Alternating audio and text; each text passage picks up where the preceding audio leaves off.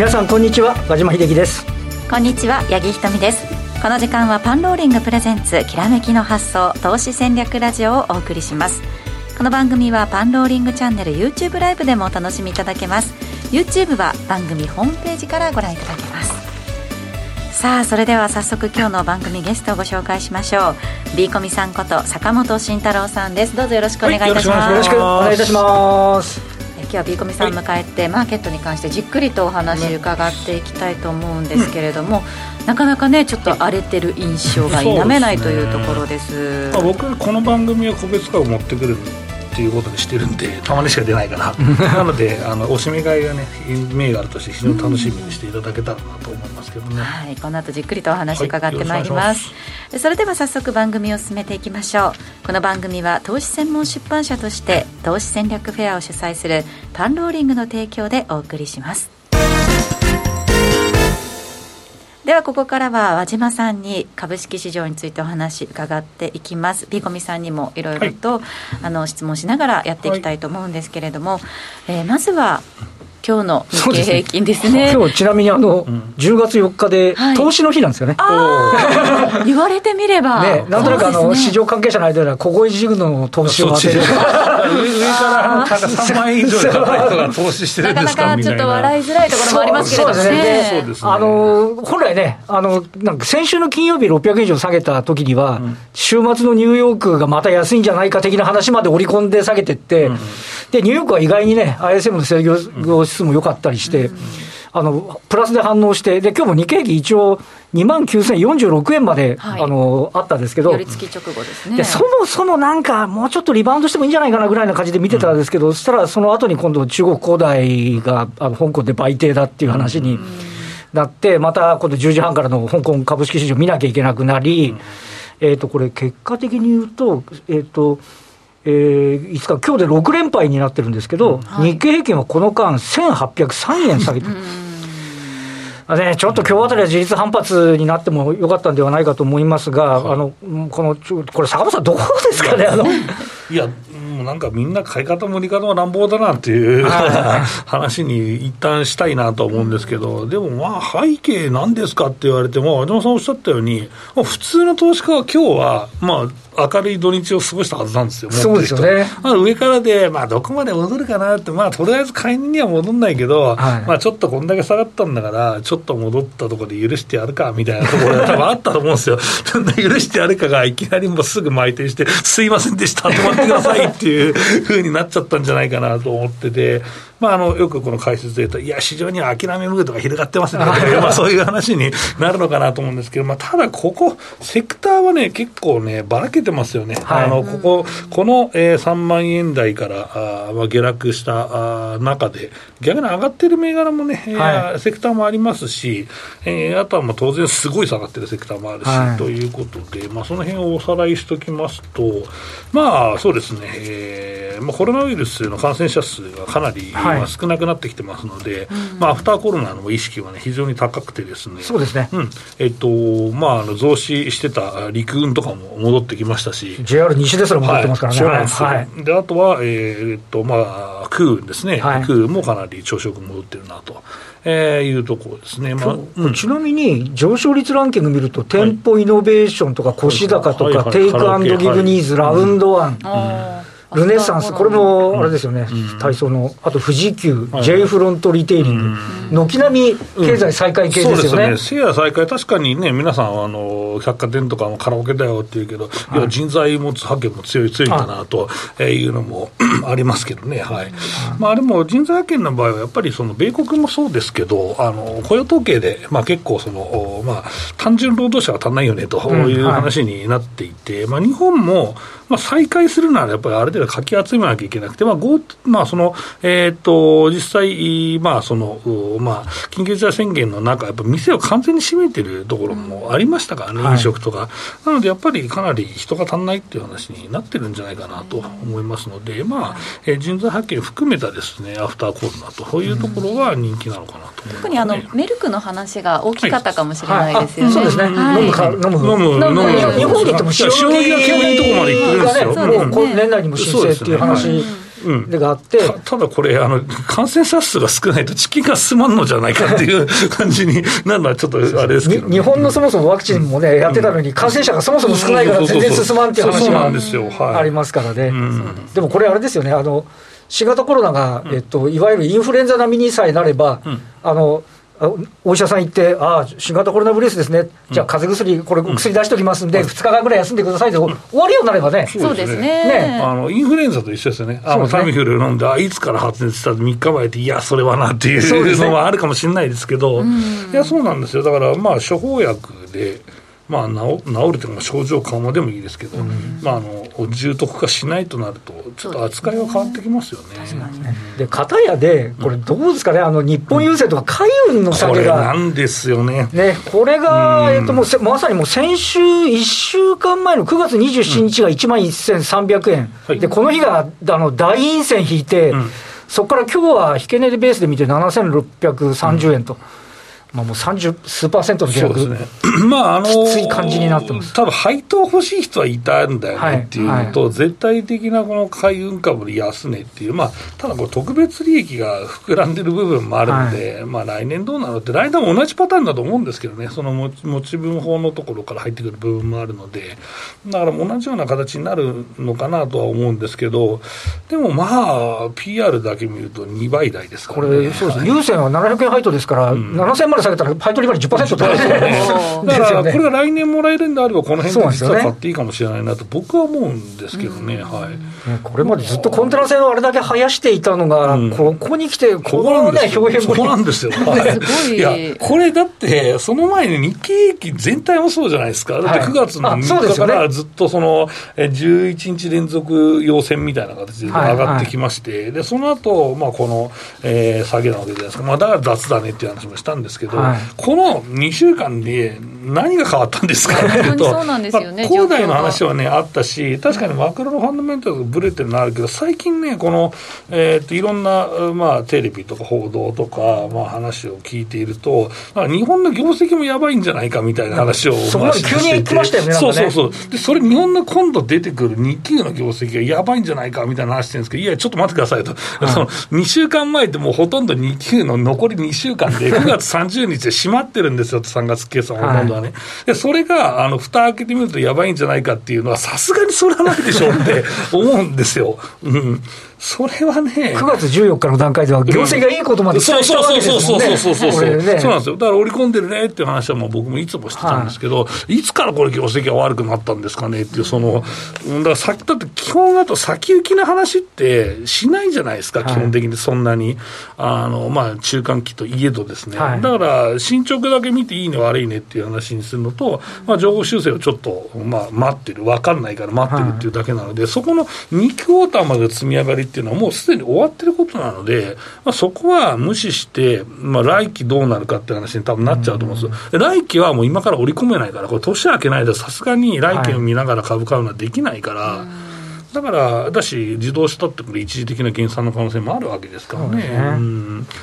これはね、まあ、業績まで結びつけると分かんない。し、逆にでもここで今度の決算発表になって、業績とのギャップがこう出てくるかもしれないですね、はい、あやっぱ業績、日本良かったねってなる可能性はあると。いうことなんですけど、まあ、ただ、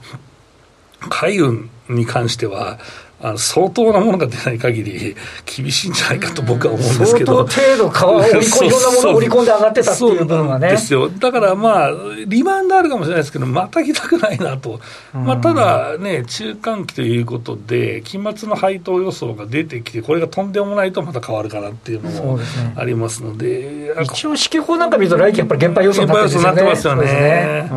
まあ、減配にはなるのかな、まあ、でも、利益水準が一緒だったら、同じの可能性はありますからね。ねうん、いや海外はやっぱり財務は相当良くなってますよ、うん、この20年はいい経営してると思います、昔なんかちょっとリーマンショックみたいなのが来たりとか、チャイナショックが来たら、やばみたいな、経営が傾くみたいなイメージの業績の悪化の仕方します、ね、やばいです、ね、それも新総線大量に発注してるんで、まあでもね、リーマンショックの時とかも、まあ、よく、まあ、この、えー、景気のサイクルの中である、ね、あの新総線をすみません、あの引き取りにね、送らせてくださいとかいうのは やってたんだけど、いや、僕、あれ見て、いや、これ買う金あるだろうと思ったんですけどね、はいはい、ケツに火はついてなさそうな気はしたんですですけどね、というところですけど、まあ、あとはあれですか、全体でいうと、19でいうと、少し外国人投資家の買いが止まっちゃったっていう、まあ、そうですね、先週は止まったんですけど、今週どうなってるんですかね、ね。これもまた、えっと、木曜日ですね、はい、これ、だから8月の4週、あの、はい、要は、えっと、日経平均が8月の安値をつけた週、8月20日の週まで売り越してて、そこから9月3週までずっと買い越しで、はい、この間、ざっと2兆3000億買ってて、で先週発表分で2800億売り越し、はい、まあ、2兆買い越してます。そうですね、ね。でもこれであの、9月3週までだと、ちょうど年間でも買い越しに転じるぐらいな感触だったんで。うん。うん。まあ、あの今週発表分の先週分が、ね、どうなってるかというのが注目ですからね。そうですよね。まあ、どうなんですかね。ってんのかな、先週はさすがにね、ね。っていうところですけど、その他ね、今週もイベント盛りだくさんといったところですけれども、はい、和島さん、注目、はい外部環境を見ていく上においては、やっぱとりあえずアメリカでいうと、債務上限の問題、これ、下がってくるとみんなそうなってきちゃうんですけど、今までずっとするでしたからね。そうですね、あとはインフレと、インフレと言いながら、片やでアメリカの景気の先行きがちょっと減速するんじゃないか的な話もある、あとは中国もね、中国恒大だけじゃなくて、少し景気の減速懸念っていうのがあるので、電力不足とかもね、言われてますね。そう電力不足もこれだってあのいや君たちもう EV だから環境に優しくしなさいよって言われたら電力足んなくなっちゃったっていう話で、まあ、実際石炭火力をね減らそうとかね、ねだから今日むしろ石炭関連が上がってたりするんですよね、やっぱりね、そうなんですよ。石炭火力じゃないと足んないでしょっていう、はい、まあ、結構も強いですからね、はい、まあ、そこの部分でずっと石炭関連強いんですけど、いや、どうなんですかね、まあやっぱ行き過ぎもよくないですね、まあ、僕もいつも言ってますけど、SDGs も ESG も行き過ぎはよくないんじゃないかと思いますよ、はい、できる範囲でやってほしいと投資家は思いますっていっちゃうと、いろんなまた圧力が出てくるっていう、ね。そうなんですよね。出てきてしまいます、あとはあれですかね、あの週末、やっぱり雇用統計、雇用統計。ですね。あとは個人的には安川の決算も、あそうですね、こんなにみんな不安に思ってる。出たら下がるでしょ、どうせいつも。でもさらに下がるのかと思うんですけど、やれる、安川がやっぱり全部の会社の中で一番ハードルが高い気がする、厳しいですよね、市場の見方が。絶えずね。そうそうそうそうそうそう。なんでなんですかね、あとはね、ノーベル賞の。発表とかもね、控えておりますけれども。局地的に銘柄は、はい、可能性は本当に今週もイベント盛りだくさんといったところでありますね。はい、えー、それではこの後、えー、ビーコミさんにさらに個別銘柄などについてしっかりとお話伺っていきます。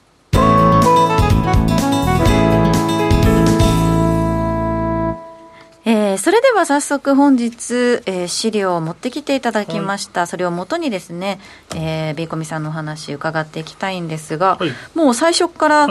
ドーンと銘柄、振り返ろうか、あの前回、えー、あの出演させていただいた時は、えーと、和島さんと私と竹蔵さんだったんですけど、やっぱこれはちゃんとした銘柄持ってこねえとまずいなと思ってですね、持ってきたのが、まあ、ペッパーフードと、はい。えーまあ、いきなりそれ2倍になったんですけど、まあ、あとは戸田工業、はい、もうまあ電池関連でどうせ来るんだろうって言ってたら、やっぱり来ちゃいましたっていう話ですので、はい、まあ、その辺まあ良かったなというところ。で、うん、まあ、今回もまあ、ここのね、番組は真面目に持ってこようかなと思っていて、まあ、今回2銘柄お持ちしたんですけど、はいえっと、まずですね、1384の北量ですね。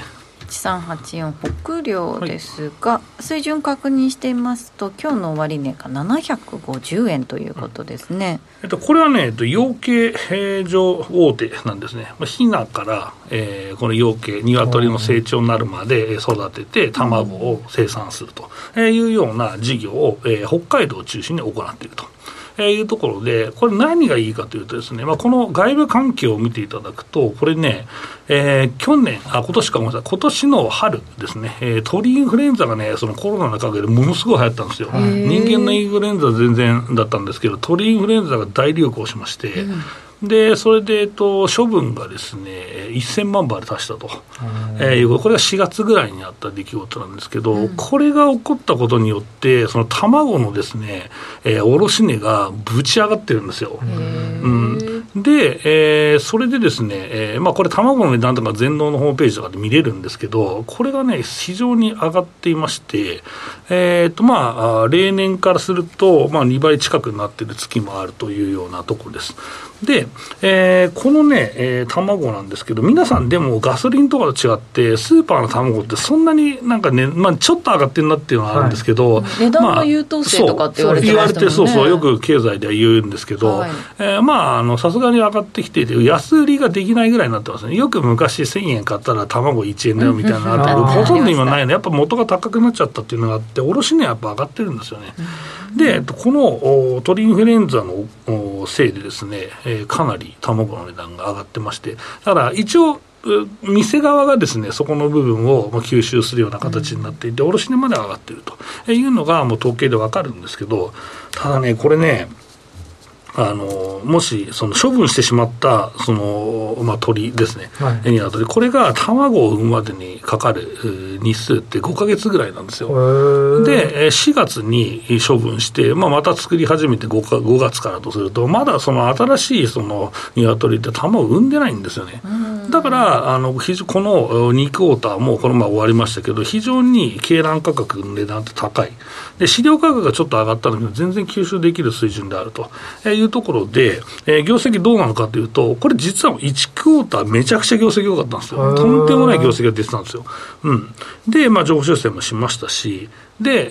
えー、この2クォーターも同じぐらいの、えー、推移で、えーまあ、経団価格が、えー、いってますと、えー、いうことなので、これもね、えー、実は2級の決算もいいだろうと、えー、いうところで着目している。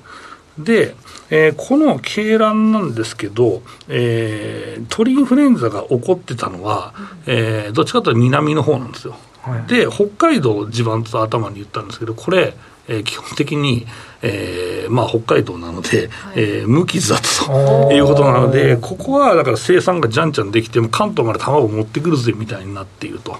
えー、で、あと卵がこういう鳥インフルエンザで供給不足になると輸入するんですよね。まあ、液卵が多いんですけど、それもね、そんなに増えてないので、えー、まあ、それはコロナの影響もあるかもしれませんけど、外食が空いてないとかね、えー、あるかもしれませんけど、まあ、中食需要があるので、まあ、そんなに変わらないと。すると、あまあ、ただ卵の値段の上昇で、相当の恩恵を2期を受け続けているんだろうなと思います。えー、いうことで、マニアックなネタなんですけど、これね、分かってる人が少ないです。まあ、一過性だということも当然あるんですけど、はい、まだまだこの卵の値段高いので、まあ、株主還元もどっかで出てくるかもしれないし、増配しますとかね。うんですし、えー、っと、まあ、この市況高で業績がよく出るので、まあ、進捗率投資の人とか、何これっていうのが出て、あの、買ってくれるかなと。で、まあ、決算前ぐらいまではね、案外いいんじゃないかなと思って、えー、見ている銘柄なんですね、これは。うん、19の時にも情報修正してきてるっていう、そうなんですよ、これもだからとんでもない業績、この会社にしたらとんでもない業績だったので、まあ多分日経もいいだろうなというところですかね、まあ、それを反応してくれれば、非常に面白いなと思って見ているんですけどね。はい、うんちなみにあそうですね決算発表が8月12日にあったということなので、そうですね。まあそれで11、1月のまあ上旬でしょう。そうですね。上旬からちょっと半ばかなと、えいうところですかね。は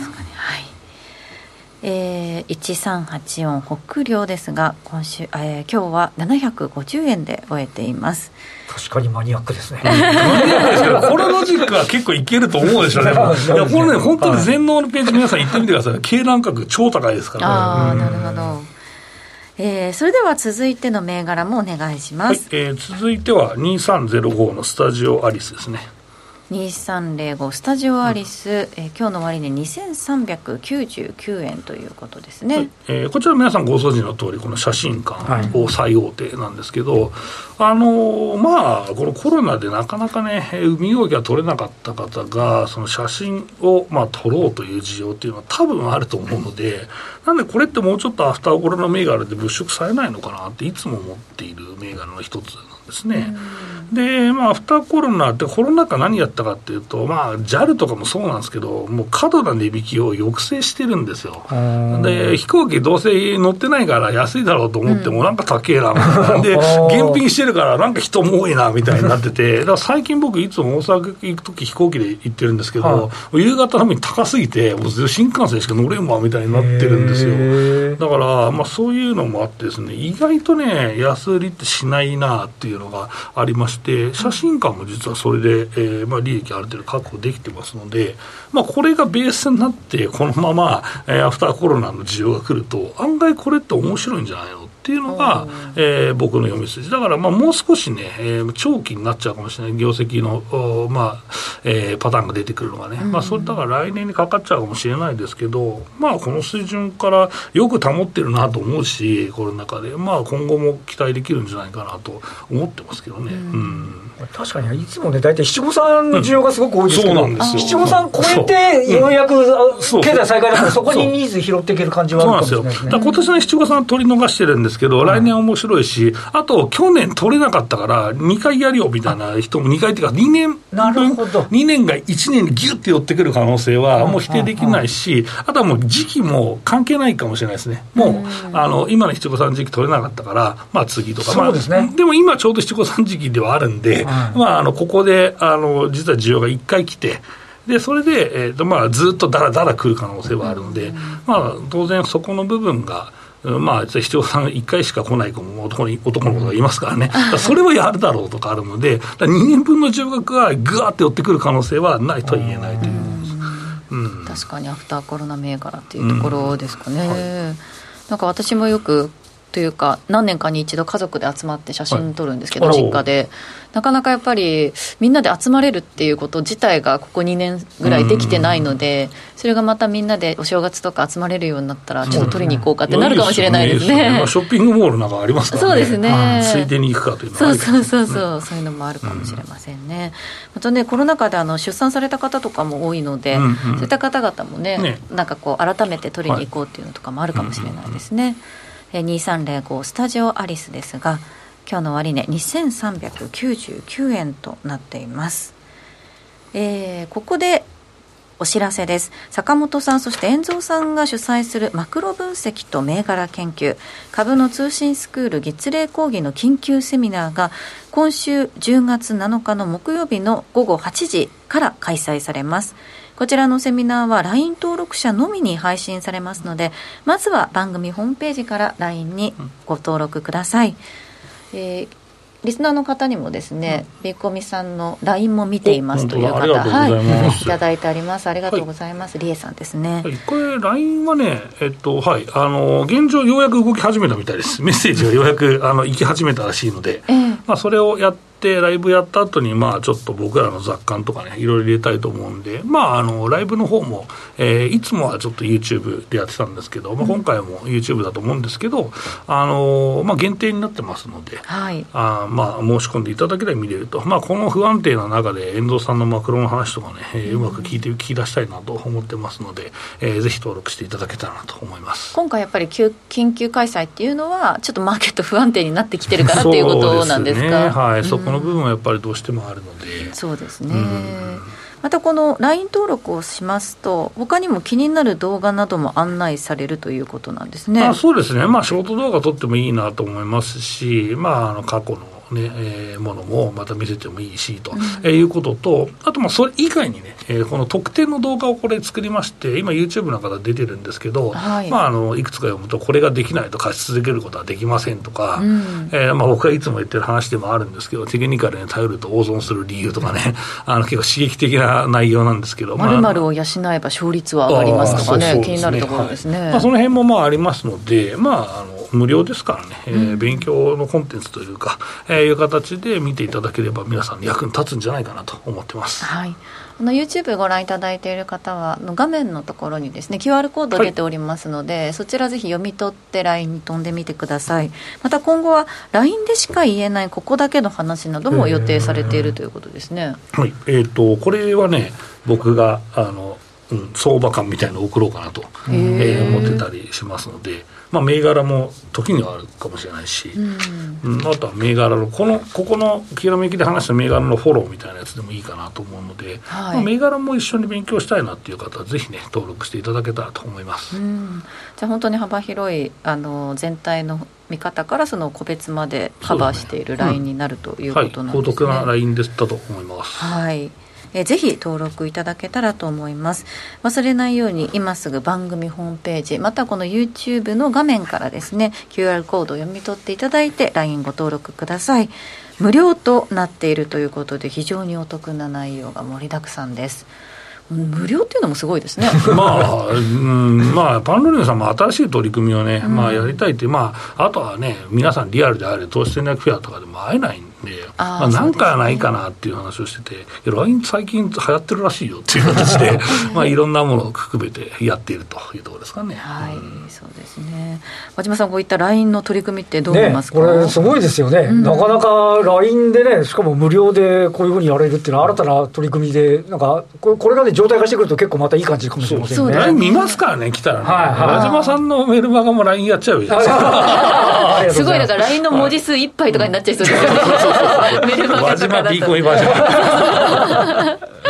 そうですね。ね。和島さんのメルマガでは、今週どんなお話をされてるんですか、今週はあのあれですね、あのまあ、あのいつもあのちょっと中長期のあのあのあのスタンスでの銘柄を上げて、うん、あとは今週のあのピックアップっていうことで、今週はあのあれなんですよ、今日からノーベルウィークなんです。おそうです、ね、ノーベル賞を取れそうな方と、あとはその関連銘柄みたいなものを取り上げているのと、あとはあの今週のあの、まあ、あの見通しのポイントみたいなところで、えっと、先ほどもちょっとお話ししましたけど、外国人の、ね、売買動向についてのちょっと見方みたいなものなんかを、えー、取り上げさせていただいております、先回りに使えそうですね。そうですね。はい、ぜひ和島さんのあのメルマガもホームページから見てみてください。ちなみにあの直近の為替の動きとかもちょっと伺いたいんですけれども、うん、ちょうど、ね、111円ちょうど近辺ということになってますけれども、こう株にはあまり影響してないっていう感じなんですかね、これ、今までは円,、あの円高になると株が売られてて、今回、円安になったら悪い円安だっていう人が、これこれは企業業績のは確実でありますどう考えても、まあ、ソニーは逆転してるとか言いますけど、大体プラスですから、それも見越して、いや、業績悪いっていう人は何なんだろうなと思ってて。すべてをなんかこの短期間の下落の中で悪い方になんか材料視するみたいなね。いや、でも和島さんはここにまともですよ、本当。いや、そのすべて悪い方に向けて話す人がどうしても出てきちゃうので、それはいたずらに不安持ってると何も変わんないですからね。だってしかもこれ損しちゃってる人がすでにいるわけじゃないですか。で、損しちゃってる人に対して、いや、これが悪かったですねとか言って、その溺れてるのを棒で叩くようなことをするのはいけないですよ、これは。だから今、この時代の中で先ほどでさんおっしゃるように、少しこの先行きをちゃんと冷静にちょっと見るっていうこともね、そうそうそう非常に重要なんじゃないかと思います。闇雲にずっと上がりますっていうのもどうかと思うんです。けどね、実際ね。そのバランスが大事なんで、だからその全体の中で、俺はここが違うよっていうのを言うと、まあ皆さんも自分で考えていただけるんじゃないかなと思いますけどね。まさにこれだけこういう時だからこそ、じゃあ、ここだったら、これはオーバーシュートだとすると、このあたりが狙い目かなっていう、ちょっと考えておくですよね。時期にもなってきて2万8000円ぐらいって、なんか目線としてうって思いますし、2万7500円やったら、おお、あそこかとかなりますもんね、実際。じゃあここから先の対処の仕方などもねこの後のあの延長戦の方で引き続き YouTube でお話を伺ってまいりたいと思います。はいえー、番組もそろそろラジオタイムお別れの時間が近づいてまいりました。この番組は投資専門出版社として投資戦略フェアを主催するパンローリングの提供でお送りしましたこの後ですねパンローリングチャンネル限定配信 YouTube で、えー、ここから先のピーコミさんのその投資に対する向き合い方とかですね、えー、和島さんのこの先の見通しなどもじっくりとお話伺ってまいりたいと思います。えー、今日もいろいろと個別の銘柄も持ってきていただきまして、ありがとうございます。まだもうちょっとお付き合いいただきますよ。はい、はい、延長でちょっとやりましょう。そうですね。えー、ラジオの前の皆さんとはここでお別れです。皆さんぜひあのピコミさんの LINE 登録だったりまた、えー、和島さんのメルマガなど番組ホームページの方からチェックしてみてください、はい、きらめきの発想投資戦略ラジオ。来週も素敵なゲストをお招きしてお話を伺います。それでは皆さんまた来週お耳にかかります。